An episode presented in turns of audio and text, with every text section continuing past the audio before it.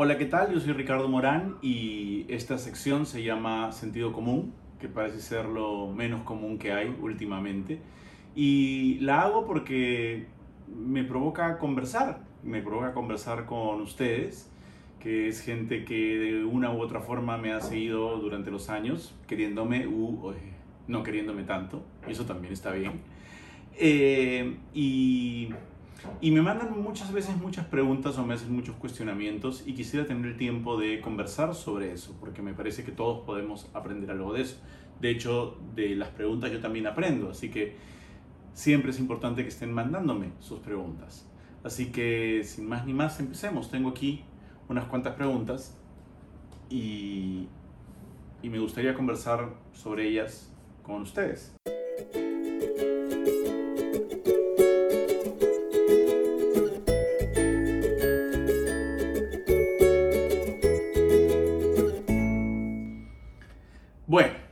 Pregunta está buena y no he tenido oportunidad de contestarla y quiero que sepan que esta respuesta es básicamente una respuesta a nivel personal. Em, la pregunta del día de hoy es por qué lo dejé todo. Eh, ojo, no se asusten, lo he dejado todo, pero temporalmente. ¿Cuán temporalmente no lo sé? Pero voy a tratar de ser lo más sincero posible con todos ustedes, como lo he sido en muchas oportunidades. Yo soy eh, una persona particular. Soy una persona eh, con muchas obsesiones eh, y soy una persona con limitada cantidad de energía y limitada cantidad de horas en el día para hacer todo lo que quiero hacer y todo lo que me provoca hacer y siento que necesito hacer para estar tranquilo. eso hace que a veces yo no me trate muy bien a mí mismo y no me cuide a mí mismo. Y me estoy refiriendo a la parte de salud física y también a la parte mental. Y a la parte afectiva, por supuesto. ¿no? Em, es algo que he contado antes. Eh, yo tomo una medicación eh, porque sufro de depresión y sufro de ansiedad.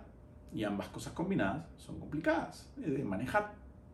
Y me ha ido muy bien en los últimos años eh, manejando esto.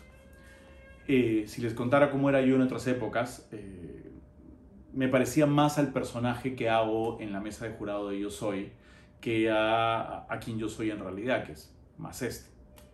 Sí soy un hablador que no para de hablar, pero... Y eh, a veces la ansiedad me ganaba y me hacía sentir muy mal cuando no completaba o no llegaba a cierto tiempo eh, o no cumplía ciertas metas en mi trabajo y me ponía de muy mal humor y me ponía muy tenso y podía descargarme con cualquier persona. Y luego eso me generaba mucha culpa y me sentía muy mal. Y, esas culpas eh, viven conmigo, aún siguen viviendo conmigo, hasta ahora son una mochila muy muy pesada. Eh, de hecho, ha habido noches ya no tanto felizmente, pero ha habido noches en que yo no he podido dormir reviviendo una discusión que tuve en el año 2013 o sea, ese nivel de eh, salud, de problema de salud mental yo he tenido. Eh, yo tengo, yo tengo y estoy trabajando. Eh, el año pasado, el año 2020, fue muy duro para todos. Evidentemente yo vivo en una situación de privilegio, no lo podemos negar. Y, si bien tuve COVID y, y, si bien estuvimos todos en cuarentena y en pandemia, eh, igual salí bien del COVID, nadie en mi casa se enfermó y yo pude trabajar, en cierta forma, capacidad reducida, pero pudimos lograrlo. Pero eso no es el caso de muchísima gente. Eh, sin embargo, eso no quiere decir que eso no te afecte también. ¿sí? De verdad. Entonces yo decía, esta situación es en cierta forma eh, una que yo puedo superar. Es decir, me hice el valiente, por decirlo de alguna forma. Dije, no me va a afectar la cuarentena. Más aún cuando tenía que salir todos los días a grabar a partir de junio. Entonces, ni siquiera es que estuviera encerrado en la casa. Iba al canal, volvía a mi casa. Iba al canal, volvía a mi casa. Iba al canal, volvía a mi casa. Y en medio de todo eso, tomé también una decisión incorrecta. Convencido de que después de algunos años ya con tratamiento ya estaba mejor, empecé... Qué vergüenza contar esto. Pero a quien le sirva, que le sirva, por favor. Empecé a tomar poquito a poco, mes a mes, menos dosis de mis medicinas, de mis antidepresivos. porque decía, han pasado dos años, ya está bueno, ya me sé manejar en sociedad, ya no voy por ahí gritándole a la gente, este, puedo manejarlo mejor. Estoy contento con mis hijos, no me afecta la pandemia, no me afecta la cuarentena. Por supuesto, todos estos son grandes errores y muchos de ellos son grandes mentiras, pero yo no me daba cuenta en ese momento.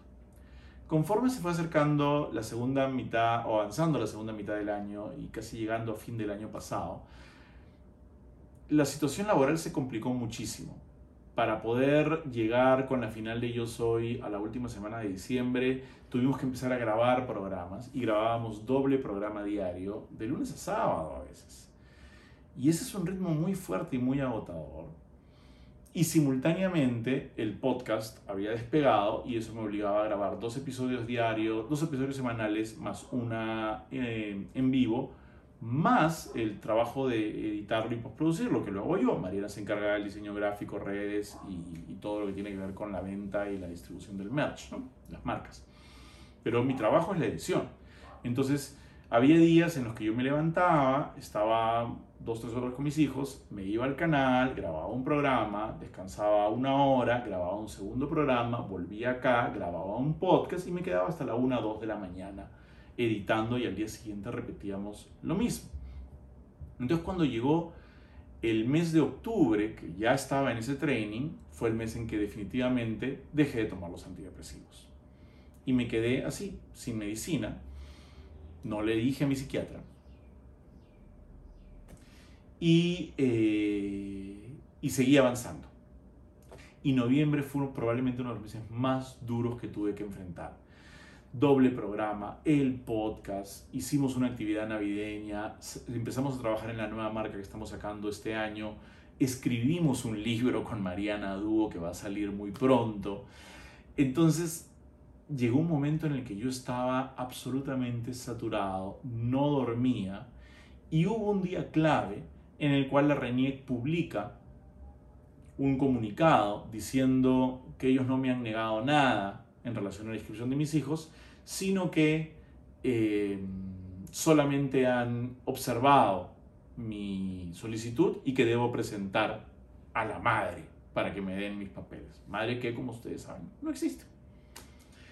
La respuesta hostil del Internet hacia mí es algo que yo normalmente ignoro, pero estaba tan deprimido y tan cansado y tan triste y tan afectado que me senté a responderle a todo el mundo por internet y peleándome con todo el mundo por Twitter hasta las 5 de la mañana. No terminé el trabajo que tenía que hacer, llegué habiendo dormido tan solo un par de horas al, canal, en un pésimo estado de ánimo y sin la protección que me dan las medicinas. Tuve un ataque de ansiedad. Llegué al canal, hubo dos, tres, cuatro, cinco problemas y me puse a llorar. Muy poca gente se enteró de esto me encerré en un camerino y empecé a llorar y a llorar y a llorar y a llorar. Joana San Miguel, ¿sabes cómo la amo? Me agarraba la mano y, me decía, tranquilo, ¿qué te pasa? Y yo le decía, no me pasa nada. No es que haya ocurrido algo concreto que no me haya pasado antes. No es, antes hemos trabajado más. Es sencillamente que se me juntó la pandemia, el encierro, el pleito por la nacionalidad de mis hijos, nacionalidad de mis hijos el agotamiento por el trabajo, la ausencia de las pastillas y el haberme peleado con toda esta gente de Twitter durante horas, innecesariamente, porque podía sencillamente haberlos ignorado y haber seguido de largo. Y tuve una, crisis muy, muy, muy fuerte.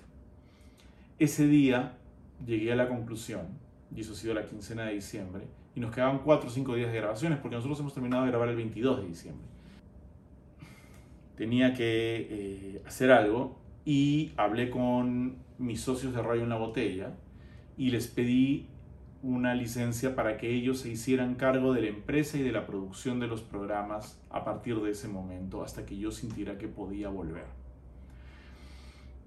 Ellos aceptaron, me quieren mucho, me conocen muy bien, saben, saben lo que me pasa eh, y, y decidieron tomar las riendas, pero yo tenía que hacer que el canal también conociera esto, ¿no? Porque el canal contrata a Rayo en la Botella para que produzca el programa y me contrata también a mí como figura del programa. Entonces, eh, felizmente también ellos fueron muy empáticos y muy humanos conmigo. Entonces, me han dado una licencia. Es una licencia solamente, se presume que yo volveré algún día. Em, va a depender de mi salud. Eh, Sebastián y Anita están haciendo un excelente trabajo, el canal está haciendo un excelente trabajo apoyando a Radio en la Botella y Radio en la Botella apoyando al canal. Y mientras tanto, yo estoy aquí, en mi casa, buscando cosas placenteras que hacer. Cosas, eh, la primera evidentemente es estar con mis hijos. Y me da mucho placer.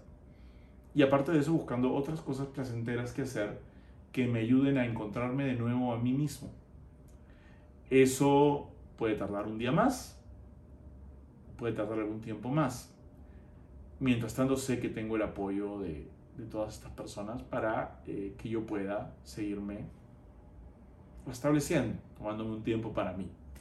Y esa es la respuesta de por qué dejé todo. Y por qué estoy haciendo esta especie de diario con ustedes para contarles cómo me siento, para que conozcan al verdadero yo, al de moralmente incorrectos, al de acá, no tanto el personaje que han visto en televisión durante muchos años. Espero que les caiga medianamente bien. No estoy haciendo ningún esfuerzo en realidad, estoy siendo brutalmente sincero. Eh, y a todas estas cosas nuevamente se llega, no por saber mucho ni por ser muy inteligente, le puede pasar a cualquiera. Es básicamente sentido común. Así que muchas gracias y nos vemos en el próximo episodio.